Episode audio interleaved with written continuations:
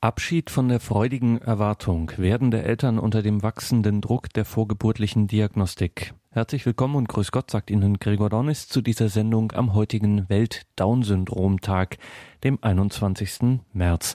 Aus genau diesem Anlass blicken wir in dieser Sendung in eine neue Publikation des Freiburger Medizinethikers Professor Giovanni Maio über natürlich Chancen, vor allem aber auch Risiken der Pränataldiagnostik. Insbesondere der seit kurzem eingesetzte und so gut wie risikolose Bluttest auf Trisomie 21, also das sogenannte Down-Syndrom, löst Besorgnis aus. Das Buch Abschied von der freudigen Erwartung widmet diesem Test entsprechend ein eigenes Kapitel. Giovanni Maio hat es in Berlin vorgestellt. Schirmherr dieser Veranstaltung war Hubert Hüppe, lange Jahre Bundesbeauftragter für die Belange behinderter Menschen, heute Mitglied des Deutschen Bundestages. Er eröffnete die Buchvorstellung. Meine Damen und Herren, ich darf Sie recht herzlich begrüßen zu einer Buchvorstellung Thema Pränataldiagnostik. Seit etwas mehr als 40 Jahren gibt es sie. 1970 gab es die ersten Fälle in Deutschland. 1976 wurde es Krankenkassenleistung. Und es ist, glaube ich, eines der Paradebeispiele, wie für eine zunächst für nur extreme Ausnahmefälle vorgesehene Technologie angewandt worden ist, um daraus ja fast schon ein Verfahren zu machen, was für alle als selbstverständlich hingenommen wird. Und wir haben, obwohl es ja, glaube ich, einen bestimmten Teil unserer Gesellschaft ja stark verändert hat, also auch der Zustand der Schwangerschaft sich ja völlig verändert hat, wurde dieses Thema kaum diskutiert. Äh, man ist irgendwie in eine Technologie hineingeschlittert, ohne dass man darüber nachgedacht hat, welche weiteren Auswirkungen auch gesellschaftlicher Art diese Technologie haben könnte. Wir haben eine der wenigen, die sich damit beschäftigt haben, war die Enquete-Kommission Recht und Ethik der modernen Medizin, der ich ja auch in zwei Wahlperioden angehören durfte als stellvertretender Vorsitzender.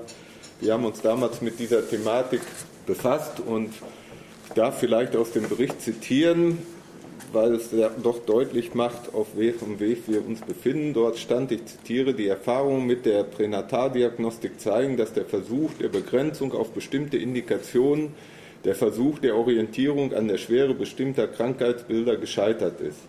Die Ausbreitung der Pränataldiagnostik, 70 bis 80 Prozent der Schwangerschaften werden als Risikoschwangerschaften definiert, ist sowohl unter berufsethischen als auch unter frauenpolitischen und gesundheitsökonomischen Aspekten kritisch zu diskutieren. Allerdings sind aus diesem Bericht kaum Konsequenzen getroffen worden. Nun wird ja immer auch diskutiert darüber, ob es nicht auch einen therapeutischen Sinn gibt. Äh, trotzdem, ich komme am Schluss des Vorworts auch noch mal kurz dazu, glaube ich, dass von Anfang an den meisten schon bewusst war, dass es nicht um Heilen, um Therapie geht, sondern um Selektion. Daraus haben eigentlich auch bestimmte Protagonisten gar kein Geheimnis gemacht. Es gab bereits in den 70er Jahren vom Professor Passage aus Essen, der immerhin Präsident zeitweise der Deutschen Gesellschaft für Humangenetik war, eine Ausarbeitung, mit der er berechnet hat, wie teuer es denn wäre, wenn man alle Frauen dazu bewegen könnte, in ihrer Schwangerschaft ihr Kind auf Down-Syndrom testen zu lassen und gegengerechnet hat, wie viel denn ein Kind mit Down-Syndrom an Kosten für die Gesellschaft verursachen würde. Und er kam zu dem Ergebnis, dass wenn alle Frauen ab 38 in ihrer Schwangerschaft ihr Kind auf Down-Syndrom testen lassen würden, dies nur ein Viertel der Kosten verursachen würde, die durch die Existenz des Menschen selbst entstehen würden. Er hat damals, wenn ich mich recht erinnere, den Hufeland-Preis gekriegt. Das war der Arzt, der mal gesagt hat, 1836, wenn der Arzt beginnt, über Wert oder Unwert des Menschen zu entscheiden, wird er zum gefährlichsten Mann im Staate. Und der hat ja leider brutal 100 Jahre später circa äh, recht behalten. Ähm, aber das zeigt natürlich, dass es da auf Selektion ausgerichtet war und auch nicht nur auf Wissen, was ja auch argumentiert wird, man werde ja nur Wissen, sondern wenn man damals geglaubt hätte, dass es nur um Wissen geht, dann würde die Kostenrechnung nicht mehr stimmen, denn dann würden zweimal Kosten entstehen. Einmal dadurch, dass man die Untersuchung vornimmt und dadurch, wenn man sagt, die Abtreibung ist nicht die Konsequenz, durch die Existenz des Menschen. Also von daher, glaube ich, war damals schon vielen klar, warum es eben keine Therapieentscheidung äh, in der äh, Folge hat, sondern dass es dazu führt, dass das Kind eben nicht äh, weiterleben darf. Heute haben wir nicht nur die klassische Pränataldiagnostik, seit kurzem gibt es Tests, für die nur das Blut der Mutter untersucht werden muss, der Pränatest, der Panoramatest und da kann man auch schon seit innerhalb von wenigen Monaten sehen, wie es kriselt, wie der Damm zusammenbricht, der noch einiges zusammengehalten hat, während zunächst einmal auch wieder Menschen mit Down-Syndrom im Fahndungsspektrum waren, geht es inzwischen weiter bis hin äh, zum Ulrich-Törner-Syndrom.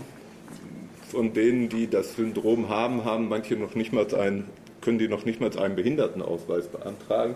Aber es gilt trotzdem so sehr als Marker, dass man offensichtlich danach fahndet. Am 1. Februar, und deswegen sind wir sehr aktuell, auch mit diesem Buch. 2014 tritt die PID-Verordnung in Kraft und damit wird auch die Präimplantationsdiagnostik in Deutschland legal möglich. Sie wissen, dabei werden Embryonen noch vor Beginn der Schwangerschaft nach genetischen Veranlagungen mit Krankheits- und Behinderungswert selektiert. Hier gibt es überhaupt gar keine andere Alternative. Betroffene Embryonen werden verworfen, das heißt getötet, um ihre Geburt nicht zuzulassen. Aus behindertenpolitischer Sicht ist PID ebenso wie die herkömmliche Pränataldiagnostik, die auf bestimmte genetische oder körperliche Merkmale hin selektiert, nichts anderes als eine Diskriminierung aller Menschen mit dieser genetischen Eigenschaften. Die gröbste Form einer Diskriminierung ist aus meiner Sicht immer noch die Tötung. Seit 26. März 2009 ist die UN-Behindertenrechtskonvention in Deutschland in Kraft. Die Konvention macht das Recht auf Teilhabe von Menschen mit Behinderung zum zentralen Menschenrecht. Es gilt das Leitbild der Inklusion. Und im Übrigen gibt es auch dort in Artikel 10 das Recht auf Leben. Seltsamerweise gibt die deutsche Übersetzung, die aber nicht verbindlich gilt, hat an dieser Stelle geschrieben, dass es ein angeborenes Recht auf Leben gibt. Kein Recht auf Leben, sondern ein angeborenes Recht auf Leben. Und dort wird der Begriff inherent, der in der Konvention häufiger vorkommt, erstmalig so übersetzt. In allen anderen Bereichen wird er äh, mit dem Begriff innewohnendes Recht äh, übersetzt. Nur an der Stelle wird in der deutschen Übersetzung übersetzt mit angeborenem Recht, weil man schon wusste, welche Konsequenzen es hätte, wenn man sagt, jeder Mensch hat ein Recht auf Leben, auch der Ungeborene. Das bedeutet nicht, der Mensch mit Behinderung muss sich anpassen, um dabei sein zu können, sondern wir müssen alle gesellschaftlichen Bereiche seinen Bedürfnissen entsprechend anpassen und öffnen. Niemand darf ausgegrenzt werden. Selektion während oder noch vor der Schwangerschaft widerspricht dem Leitbild der Inklusion. Wenn bereits die Geburt eines Menschen mit Behinderung verhindert werden soll, ist dies das Gegenteil von Inklusion, es ist Exklusion. Als jemand, der in den letzten Jahren sich für Menschen mit Behinderung und für die Selbstverständlichkeit ihrer gesellschaftlichen Teilhabe einsetzt, habe ich die Befürchtung, wenn behinderte Menschen vor der Geburt so ein negatives Image haben, dann ist ihre Geburt die zumutbare Opfergrenze, die überstiegen werden kann und besteht dann nicht die Gefahr, dass im gesellschaftlichen Unterbewusstsein diese Diskriminierung alle Menschen mit Behinderung trifft. Und empfinden werdende Eltern, und ich habe diese Erfahrung aus Gesprächen nicht zunehmend, eine moralische Pflicht gegenüber der Gesellschaft, nur noch perfekte Kinder zu bekommen. Und gibt es auch das muss man sich fragen, unter der Oberfläche unserer Wahrnehmung eine Ablehnung von Menschen mit Behinderung, die mit der Rede von der Vermeidung des Leidens durch Pränataldiagnostik nur pseudo-humanitär kaschiert wird. Es wird besonders deutlich, finde ich immer, wenn in vielen Pressenberichten auch heute noch steht, selbst in angesehenen Zeitschriften, ein Mensch leidet an Down-Syndrom. Und wer Menschen mit Down-Syndrom kennt, weiß, dass sie nicht an Down-Syndrom, sondern meistens an den Reaktionen der Umwelt leiden sagt Hubert Hüppe, ehemaliger Beauftragter der deutschen Bundesregierung für die Belange behinderter Menschen, bei der Buchvorstellung Abschied von der freudigen Erwartung werdende Eltern unter dem wachsenden Druck der vorgeburtlichen Diagnostik des Freiburger Medizinethikers Professor Giovanni Maio. Nach ihm nahm der Manuskriptum Verlag in Person von Andreas Lombard die Gelegenheit wahr, noch etwas zur Publikation zu sagen. In unserer Einleitung heißt es, die Technisierung der Fortpflanzung nähere die Illusion eines beliebig planbaren Kindes. Spermien, Eizellen, Eierstockgewebe kann man einfrieren, nicht aber den biologisch günstigsten Zeitpunkt für die Elternschaft. Social Freezing verführt dazu, den Kinderwunsch anderen Zielen unterzuordnen. In der Frankfurter Allgemeinen Sonntagszeitung war ein Beitrag zu lesen, wonach sich die Zahl der Erstgebärenden im Alter von über 40 Jahren in den vergangenen 20 Jahren von rund 8.000 auf rund 24.000 verdreifacht habe, was natürlich immer noch bedeutet, dass es sich um eine vergleichsweise kleine Gruppe von Frauen handelt. Gleichzeitig wird es dann vorgeführt, als wäre es ein Trend und eine Option, die noch weiter ausgebaut werden könnte. In diesem langen Artikel über die spätgebärenden Frauen wie Gianna Nannini, die mit 54 das erste Kind bekam, oder Halle Berry, sie war mit 46 schwanger, sehr überrascht, wie sie sagte, wurde glatt unterschlagen, dass diese Kinder oft Einzelkinder sind. Es wurde im Artikel auch nicht gesagt, welchen hohen Preis die Kinder oft für die Berufstätigkeit ihrer Mütter zahlen müssen, denn sie sind es ja, die die Kinder so spät bekommen. Die Technisierung der Fortpflanzung nährt nicht nur die Illusion einer beliebigen Planbarkeit, sie nährt offenbar auch die Illusion, dass die neuen Möglichkeiten auch schon wünschenswert wären, allein deshalb, weil es sie gibt und weil sie in unsere Zeit passen. Die Widersprüche, die dabei entstehen, sind manchmal schwer zu ertragen. Das Social Freezing wird von der öffentlichen Meinung begrüßt, während soziale Kälte andernorts mit hohem Aufwand bekämpft wird. Mit hohem Aufwand, Herr Höppe sagte es bereits, wird auch die Inklusion von Behinderten betrieben und zugleich ihre Exklusion vor de, noch vor der Geburt. Zur positiven Besetzung kommt es wie im Handumdrehen. Sie wird dann kaum hinterfragt. Das ist nicht nur bei der Technisierung der Fortpflanzung so. Die Umwertung ist seit langem auch bei der Abtreibung zu beobachten, jetzt auch bei der Sterbehilfe. Wir haben im Januar ein Buch dazu gemacht, in dem wir zum Beispiel auf die kaum bekannte Tatsache hingewiesen haben, das ähm, schließt an den Arzt Hufeland an, dass die Landesärztekammern in Bayern und in Baden-Württemberg 2012 das Tötungsverbot für Ärzte ersatzlos gestrichen haben aus den Musterberufsordnungen, was deshalb sehr wichtig ist, weil die Berufs ähm, ständischen, die maßgeblichen berufsständischen Regelungen für die Ärzte von den Landesärztekammern ausgegeben werden und nicht von der Bundesärztekammer, die sich weiterhin gegen Sterbehilfe ausspricht. Also nicht das Neue muss sich rechtfertigen, sondern plötzlich das Alte. Bislang normale Lebensformen dürfen kaum noch so bezeichnet werden. Nicht die Frau muss sich rechtfertigen, die ein Kind abtreibt, sei es behindert oder nicht, sondern die, die es bekommt. Nicht die Frau muss sich rechtfertigen, die kein Kind bekommen möchte, sondern die Frau, die ihre ganze Zeit ihrer Familie schenkt. Die Natur des Menschen gerät selbst unter Druck. Das Technische tritt mit einer Autorität auf, als gäbe es gar keine Zweifel, dass es der Natur des Menschen von vornherein gemäß sei. Um dieser Entwicklung ein paar Bedenken an die Seite zu stellen, haben wir uns bei der Edition Sonderwege in diesem Jahr einiger Lebensrechtsthemen angenommen. Und im Rahmen dieses Programms freut es mich ganz besonders, dass wir Ihnen jetzt dieses Buch vorstellen können, das sich Thema, dem Thema Geburt widmet, dem Thema Weitergabe des Lebens und zwar auf eine besonders freundlich nachdenkliche Weise. In den diesbezüglichen Debatten gibt es ja oft schrille Töne, die man während der Lektüre dieses Buches von Giovanni Mario beinahe vergisst. Wir sind sehr froh, dass wir dieses Buch verlegen durften, weil es in eindringlicher Weise einen Einblick in die Probleme der scheinbar vielversprechenden medizinischen Entwicklungen erlaubt. Um nur ein Beispiel zu nennen, mit dem ungefährlichen bereits erwähnten Prena-Test auf Trisomie und andere wirkliche oder vermeintliche Behinderungen wird die Einstiegstiefe in die Prüfung ungeborenen Lebens weiter abgesenkt. Wenn jetzt auch noch der, Test, der Preis dieses Tests weiter sinkt, wird es schon bald zu einem flächendeckenden Screening kommen. Das bedeutet nicht nur, dass allein die Zahl der Verdachtsfälle auf Trisomie erheblich ansteigen wird, sondern auch, dass immer mehr Eltern vor eine grausame Entscheidung gestellt werden, an die sie vorher gar nicht gedacht haben, weil sie ja nur Gewissheit und Sicherheit angestrebt haben. Kardinal Graf von Galen, der Löwe von Münster, hat in seinen berühmten Predigten gegen die Euthanasie einst darauf aufmerksam gemacht, dass auch die versehrten Kriegsheimkehrer Behinderte sind. Er hat noch das menschenunwürdige Denken bei der Wurzel gepackt, das jetzt wieder um sich greift. Andreas Lombard vom Manuskriptum Verlag im Dezember 2013 in Berlin. Dort stellte der Verlag das neue Buch von Professor Giovanni Maio vor. Professor Maio ist Leiter des Institutes für Medizinethik und Geschichte der Medizin der Universität Freiburg und Direktoriumsmitglied des interdisziplinären Ethikzentrums Freiburg. Er hob in seinem Statement zu seinem Buch Abschied von der freudigen Erwartung besonders auf soziale und politische Hintergründe der derzeitigen und von ihm mit Sorge beobachteten Entwicklung ab. Wie können wir diesen betroffenen Frauen, den Paaren, den Familien helfen, um Entscheidungen zu fällen, die wohlüberlegt sind, im Sinne ihrer eigenen Wertvorstellungen gefällt werden können, ohne dass man quasi das übernimmt, was vermeintlich äh, als soziales Umfeld von ihnen erwartet wird. Dass es so weit gekommen ist, äh, dass diese soziale Erwartung durchschlägt auf die privaten Entscheidungen, das hängt eben damit zusammen, dass ähm, den Paaren letztlich ähm, suggeriert wird, als könnten sie, solange es diese Untersuchungsmöglichkeiten gibt, es sich nicht mehr leisten, das Kind sozusagen ungeprüft äh, anzunehmen.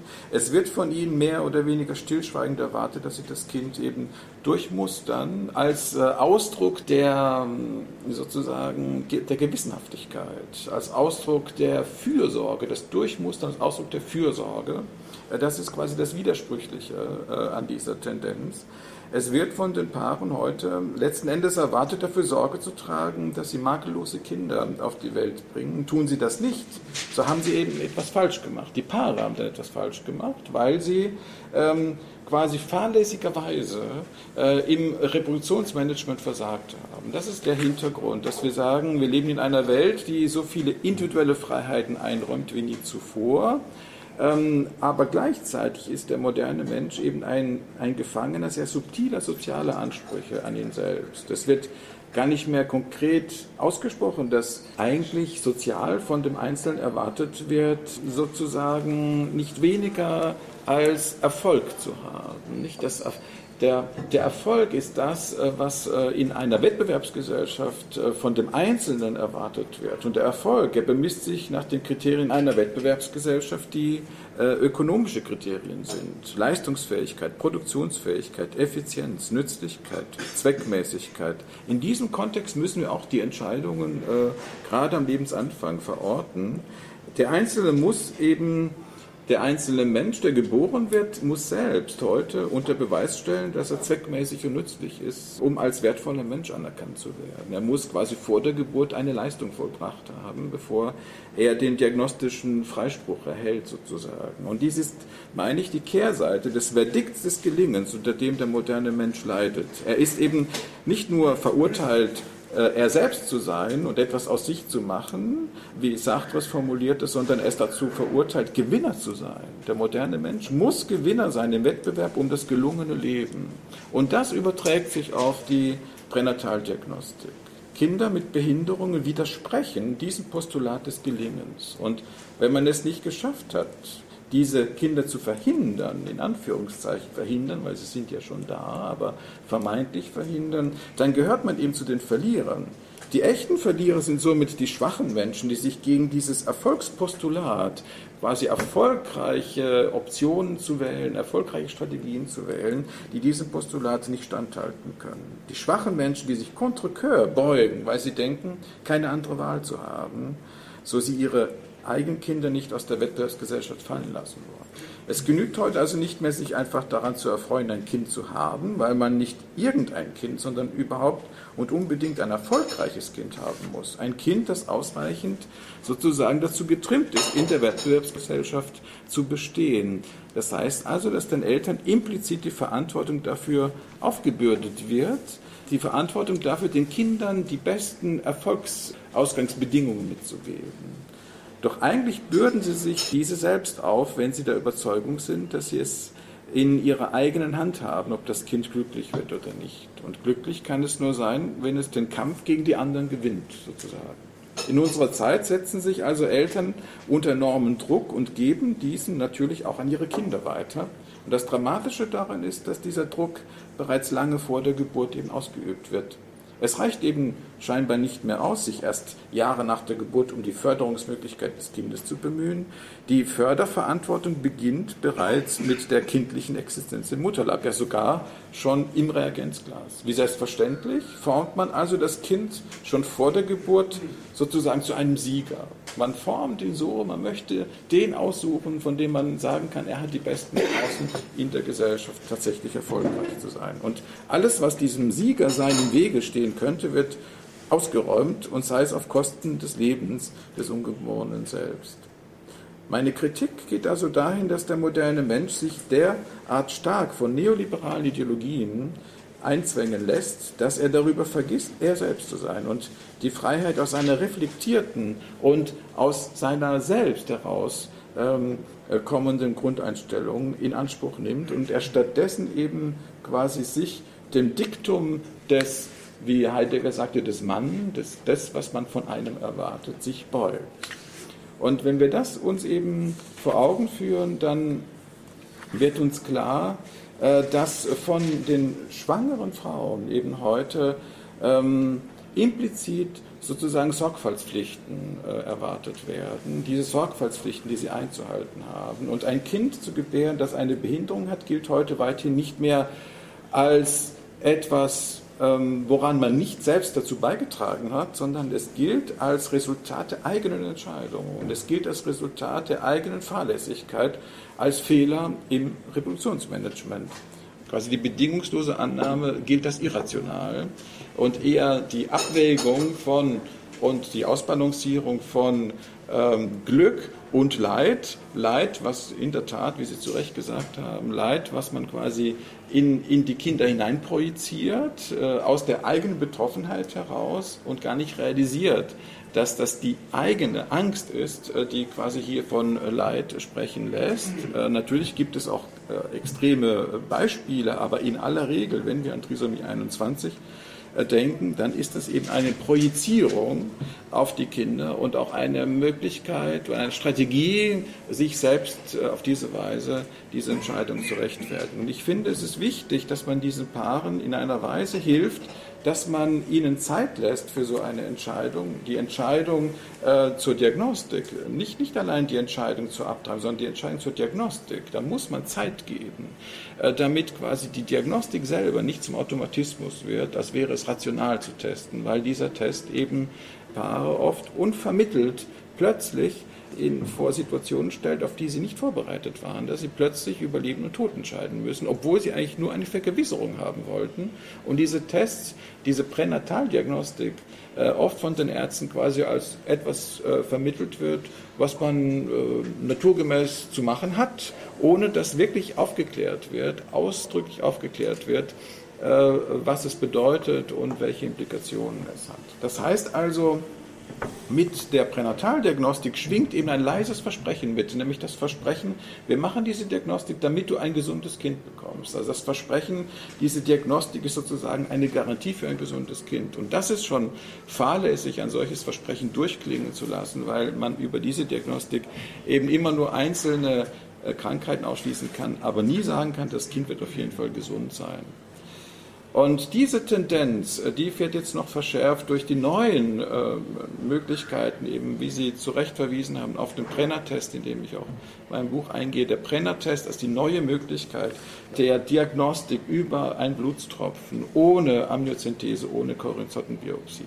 Und das Gefährliche an diesem Test ist ja nicht die Diagnostik per se, sondern das Gefährliche ist ja, dass, dass diese Testmöglichkeit so harmlos daherkommt, weil es eben so niedrigschwellig erscheint. Es ist ja nur eine Blutabnahme. Dadurch äh, besteht die Gefahr, dass das, was man, den Reflexionsprozess, den man bei der, bei der vorgeburtlichen bei der Korinzonbiopsie, bei den invasiven Methoden der Pränataldiagnostik, bei der Fruchtwasseruntersuchung, wo man lange überlegt, soll ich das wirklich machen, soll ich das nicht machen, weil es ja gefährlich ist. Dort hat man einen Reflexionsprozess. Wenn man aber jetzt den Bluttest nimmt, besteht die Gefahr, dass wenn die Ärzte nicht sorgfältig damit umgehen, dass quasi man es als harmlos wahrnehmen wird, diesen Test zu machen, weil er so leicht zugänglich ist. Und ich plädiere nicht gegen den Test, aber ich plädiere dafür, quasi die Tragweite dessen, äh, sich äh, im Vorhinein bewusst zu bleiben, was dieser Test wirklich bewirkt, nämlich da erst recht die Entscheidung ähm, die dann äh, dem Paar quasi auferlegt werden wird, über Leben und Tod zu entscheiden und dann oft eben in vorbereit unvorbereiteter Weise. Und die Problematik bei diesem Test ist, dass weil er so einfach zu machen ist, es dazu führen wird, dass der Test eben nicht mehr singulär ähm, nach einem singulären Gespräch indiziert sein wird, sondern der Test wird sukzessive als eine selbstredende Screening-Methode etabliert werden. Das heißt, der Test wird ähm, sich verselbstständigen in der Form, als äh, es quasi ein Automatismus sich einschleichen wird. Der Preis wird jetzt mehr sinken, irgendwann werden die Krankenkassen den sogar übernehmen und dann einige Private haben ihn schon übernommen. Und dann äh, wird es quasi zu einer Routineuntersuchung werden. Und diese Routineuntersuchung, das ist das Problem, äh, was ich äh, in diesem Test sehen würde, weil wir dann fragen müssen, äh, warum macht man diesen Test? wenn es darum geht, warum macht die Medizin diesen Test? Und zwar als Screening-Methode, da muss ich ja doch realisieren, dass hier, wenn wir diesen Test quasi verselbstständigen und routinisieren, dass wir dann tatsächlich sagen, es geht gar nicht um die individuelle Notlage der Frau, sondern es geht darum, dass man eigentlich implizit zum Ausdruck bringt, dass das Kind mit Trisomie 21 ein Übel ist, das es zu verhindern gilt. Und zwar automatisch und logischerweise zu verhindern gilt.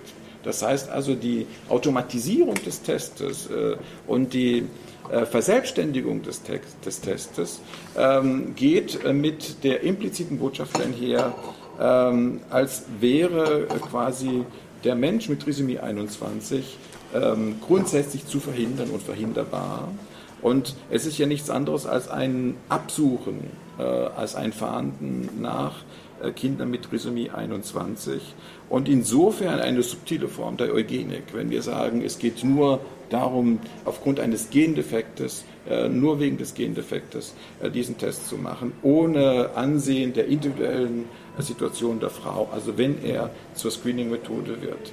Das Problem dabei ist, dass wir meinen, über die genetische Diagnostik hätten wir eine ein Einblick darin, was für ein Wesen das ist. Ein Einblick darin, dass dieser Mensch eben nicht glücklich sein kann, dass dieser Mensch eben ohnehin quasi uns den Auftrag erteilt, diese Selektion vorzunehmen. Also ähm, wir überfrachten eigentlich die Aussagekraft dieser Tests und, und reduzieren, wenn wir quasi eine Routinisierung vornehmen, reduzieren äh, diese Kinder auf ihre genetische Beschaffenheit. Also wir haben einen genetischen äh, Reduktionismus vorliegen, wenn wir sagen, dieser Test soll vorgeschaltet werden. Äh, und wir verkennen eben, äh, dass äh, quasi die Trisomie 21 nicht nur keine Krankheit ist, die es zu behandeln gilt. Es gibt keine medizinische, wirklich medizinische Indikation, die hier irgendwelche therapeutischen Optionen offen hielte, sondern wir verkennen hier, äh, dass äh, Trisomie 21 Kinder eben eine eigene Existenzweise darstellen und, und quasi Bestandteil der Vielfalt menschlicher Existenzweisen sind und Ausdruck der gesellschaftlichen Vielfalt sind und nicht eben quasi zu verhinderbare Übel, äh, was dieser Test eben suggeriert.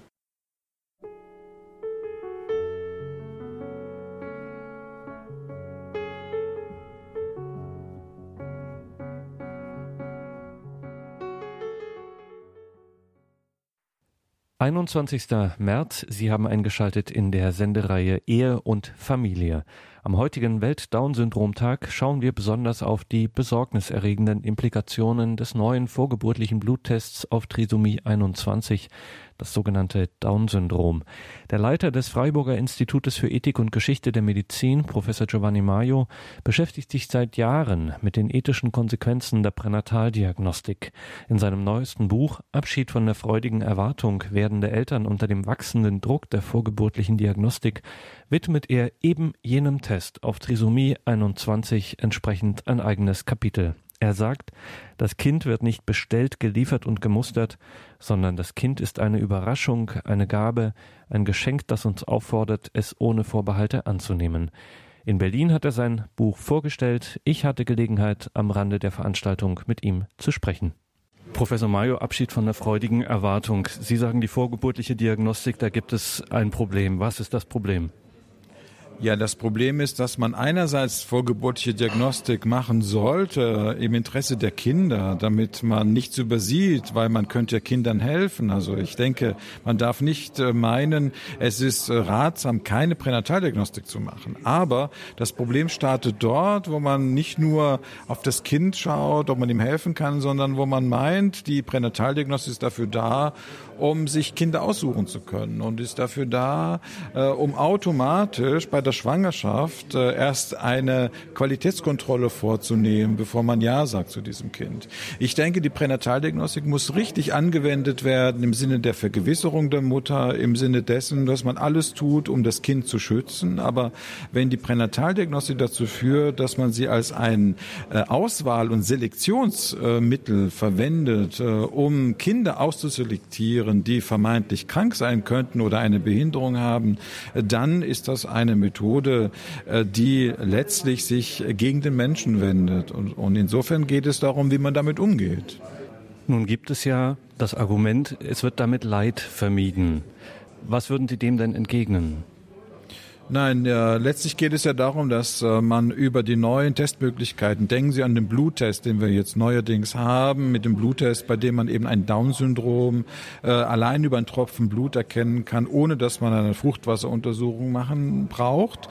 Wenn Sie diesen Test nehmen und sagen, ja, den schalten wir mal vor, weil es ist ja gut zu wissen, ob man ein Kind mit Trisomie 21 hat, mit Down-Syndrom, dann muss ich sagen, äh, wenn man diesen Test automatisch vorsetzen würde und den quasi routinemäßig einsetzen würde als eine Routinemaßnahme, als eine Screening-Methode, dann wäre das ja nichts anderes als eine Fahndung nach Kindern mit Trisomie 21. Insofern doch eine subtile Form der Eugenik, weil ich dann sage, wir wollen eigentlich kollektiv, haben wir uns entschieden, solche Kinder nicht zu haben. Und ich finde, das ist unmenschlich. Wir können nicht sagen, die Gesellschaft hat die Aufgabe, nach diesen Kindern zu fahnden, sondern die Gesellschaft hat die Aufgabe, zu verdeutlichen, dass Trisomie 21 wie auch andere Behinderungen eben Ausdruck der Vielfalt des Menschseins sind und nicht ein Minderexemplar vom Menschsein, sondern das sind Menschen, die äh, eben genauso einzigartig sind äh, wie andere Menschen. Und wir glauben, wir machen da einen Gentest und haben etwas gesagt über den Menschen. Dann hätten wir ihn festgelegt auf etwas. Aber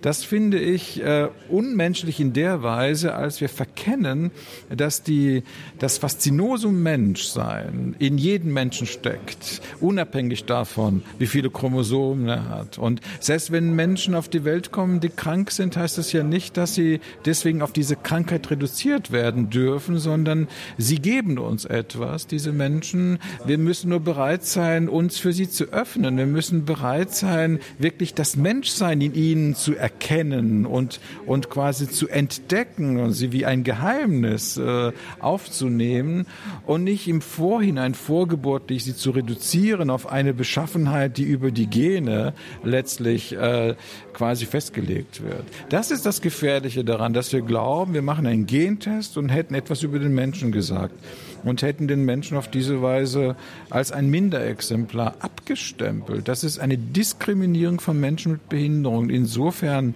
können wir schon Pränataldiagnostik machen, aber wir dürfen nicht eine Lebensunwertentscheidung damit verbinden. Jetzt wird Ihnen ab und an vorgeworfen, das klingt alles religiös, Ihre Argumentation, und Sie betonen jeweils, nein, es ist eine ganz vernünftige Argumentation, die ich hier als Medizinethiker vornehme. Worin gründet denn Ihrer Ansicht nach diese unbedingte Menschenwürde, die Sie postulieren? Ja, kein Mensch unter uns wird haben wollen, dass äh, seine Existenz der Entscheidung eines anderen Menschen er zu verdanken hat. Das heißt, wir wollen doch alle das Gefühl haben, dass wir auf dieser Welt sind, weil wir eine Gabe sind. Es muss nicht unbedingt eine Gabe Gottes sein, sondern wir sind gegeben. In dem Sinne, dass nicht ein anderer Mensch entschieden hat, du sollst sein oder du sollst nicht sein. Ich finde, ab dem Moment, wo ein Mensch darüber befindet, welch anderer Mensch leben darf oder ein Mensch anfängt, Leben auszuwählen, zu selektieren, wo wir anfangen, Kinder quasi nach unseren Vorgaben auszusuchen, ab diesem Moment haben wir diese Kinder äh, letzten Endes reduziert in ihrer Freiheit. Wir haben ihnen die Freiheit genommen, sich als unverfügbar anzusehen, insofern als Selbstzweck zu betrachten, was eben Menschenwürde bedeutet. Das heißt, ich bin so, wie ich bin, aufgrund dessen, weil ich so in die Welt geworfen worden bin. Und ich bin nicht jetzt so, weil ein anderer Mensch gesagt hat, der soll leben und der nicht. Insofern ist das eine Infragestellung der menschlichen Freiheit, wenn wir den anderen Menschen die Möglichkeit geben, darüber zu befinden, welcher Mensch leben darf und welcher nicht. Und es betrifft nicht nur das Kind, das den Freiheitsverlust erleidet, sondern Sie warnen auch ausdrücklich vor einem ambivalenten Freiheitsversprechen, das dieser vorgeburtlichen Diagnostik innewohnt, dass nämlich ein bestimmter sozialer Druck auf die Eltern entsteht. Was meinen Sie damit?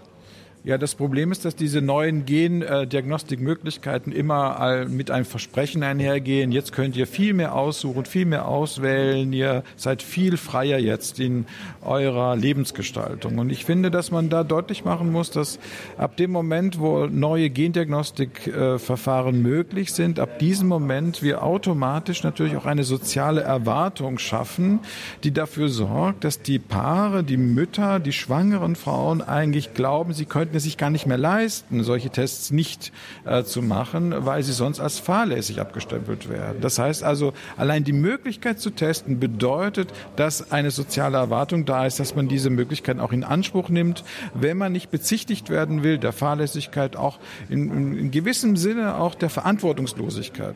Wir haben über diese neuen Testmöglichkeiten eine Umdeutung der guten der guten äh, Elternschaft. Heute sind die Eltern gut, die ausreichend äh, getestet haben, bevor sie Ja sagen zu ihren Kindern und nicht mehr die Eltern gut, die bedingungslos Ja sagen zu den Kindern. Deswegen plädiere ich für eine neue eine neue Begründung dieser guten Elternschaft, die eben darin liegt, dass wir als Eltern offen bleiben für das Geheimnis Leben, das da sich entfalten wird. Insofern bereit bleiben, das Leben so, wie es ist, anzunehmen. Wenn wir diese Bereitschaft nicht wirklich verinnerlichen wollen, dass jedes Leben in sich wertvoll ist und wir einen Auftrag haben, dieses Leben als Geheimnis quasi äh, anzunehmen, und zwar bedingungslos, wenn wir das nicht neu lernen, ja, dann verfehlen wir, meine ich, das Menschsein, weil wir auf diese Weise tatsächlich menschenverachtend werden werden äh, und uns selbst auf, auf die Dauer keinen Gefallen tun. Weil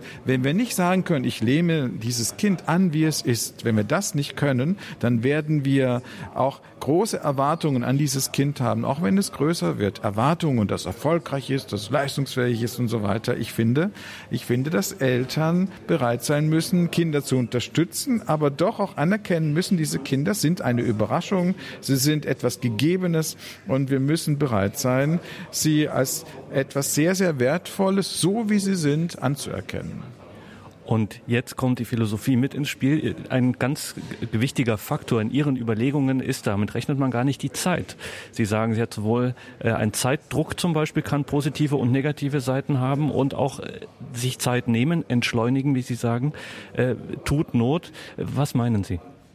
Ich finde, es ist wichtig, dass man äh, heute nicht in den Wahn verfällt zu glauben, man kann alles selbst aussuchen. Die Zeit, wenn man Kinder bekommt, heute haben wir neue Möglichkeiten über das sogenannte Social Freezing, also Einfrieren von Eizellen, selbst zu sagen, ach, ich werde jetzt lieber später, äh, kriege ich meine Kinder, ich mache erst noch alles andere. Oder äh, ich kann quasi diese Familienplanung nach hinten verlagern. Ich finde es sehr gefährlich, wenn wir meinen, wir könnten uns selbst aussuchen, wann wir Kinder kriegen. Ich finde, es gibt äh, für alles seine Zeit. Es gibt die Zeit des Kinderkriegens, das sind die jungen Jahre, und es gibt die Zeit des sich selbst wieder zurücknehmens.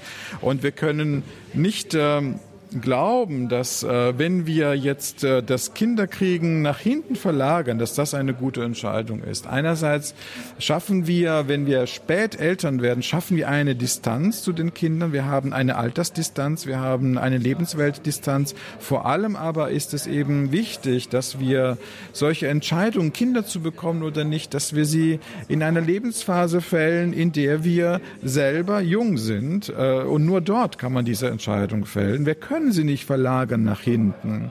Insofern hat alles seine Zeit und nicht äh, ich habe die Zeit, die ich mir aussuche, sondern alles hat seine Zeit, weil das Leben eben in einem Zyklus sich vollzieht und wir die Zyklenhaftigkeit des Lebens anerkennen müssen. Ne? Es gibt eine Phase, in der wir jung sind, dort müssen wir aufbauen und dann eine Phase des Älterwerdens, wo wir uns auch ein bisschen zurücknehmen müssen und wir können nicht in die Phase des Älterwerdens quasi das Projekt Kind implementieren. Das ist, meine ich, äh, widerspricht der Phasenhaftigkeit des Lebens. Insofern bin ich fest davon überzeugt, dass alles seine Zeit hat und nicht meine Zeit. Der Medizinethiker Giovanni Maio sagt, man solle nicht soziale Probleme biologisch lösen. Ja, das ist der Grund, weswegen wir die Technik so jetzt äh, implementieren, weil wir glauben, äh, wir haben jetzt Verhältnisse, in denen die Schwangeren, in denen Paare es sich nicht leisten können, früh Kinder zu kriegen, weil sie viele andere Aufgaben erst und auch Lebensziele erreichen müssen, es ihnen äh, erschwert wird, Kinder zu kriegen und deswegen werden Frauen immer älter, bis sie sich entscheiden, Kinder zu kriegen. Und jetzt sagt man, jetzt hat man eine neue Technologie, da können die äh, Frauen noch älter werden, bis sie Kinder kriegen. Ich finde diese Entscheidung Entscheidungen und diese Angebote falsch, weil wir, wir müssen anerkennen, dass die Verhältnisse schlecht sind, dass die sozialen Verhältnisse familienwidrig sind, dass wir keine, keine familienfreundliche Gesellschaft haben. Und an dieser Gesellschaft müssen wir etwas ändern, damit die Frauen so bleiben können, biologisch wie sie sind. Und wir nicht sozusagen eine Manipulation der Frauen vornehmen, damit die sozialen Verhältnisse so schlecht bleiben können, wie sie sind. Die ethische Grundannahme, dass jeder Mensch einzigartig ist und sein Leben unverfügbar sein muss, gerät immer mehr in die Defensive. Der Freiburger Medizinethiker Professor Giovanni Mario plädiert angesichts der wachsenden Möglichkeiten vorgeburtlicher Diagnostik eindringlich dafür, in jedem menschlichen Leben die ihm eigene Kostbarkeit zu erkennen und es als Geschenk anzunehmen. Über sein neues Buch mit dem Titel Abschied von der freudigen Erwartung werdende Eltern unter dem wachsenden Druck der vorgeburtlichen Diagnostik, erschienen im Manuskriptum Verlag, habe ich mit ihm in Berlin gesprochen. Liebe Hörerinnen und Hörer, wenn Sie das Thema interessiert, schalten Sie auch am Sonntag in unserer Standpunktsendung ein. Dann haben wir Giovanni Maio live bei uns zu Gast und wir werden das Thema vertiefen. Dann haben Sie auch Gelegenheit, ihn direkt zu befragen und mit ihm zu sprechen. Sonntag Standpunkt mit Giovanni Maio. Abschied von der freudigen Erwartung werdende Eltern unter dem wachsenden Druck der vorgeburtlichen Diagnostik. So heißt auch sein neues Buch. Alle Angaben dazu im Infofeld zur Sendung und beim Radio Horeb Hörerservice. Hier begrüßt Sie gleich Andreas Martin zur Credo-Sendung. Bei ihm zu Gast der Trierer Liturgiewissenschaftler Professor Klaus-Peter Dannecker mit seiner Reihe zur Fastenzeit. Alles Gute Ihnen und gottesreichen Segen. Aus Berlin verabschiedet sich Ihr Gregor Dornis.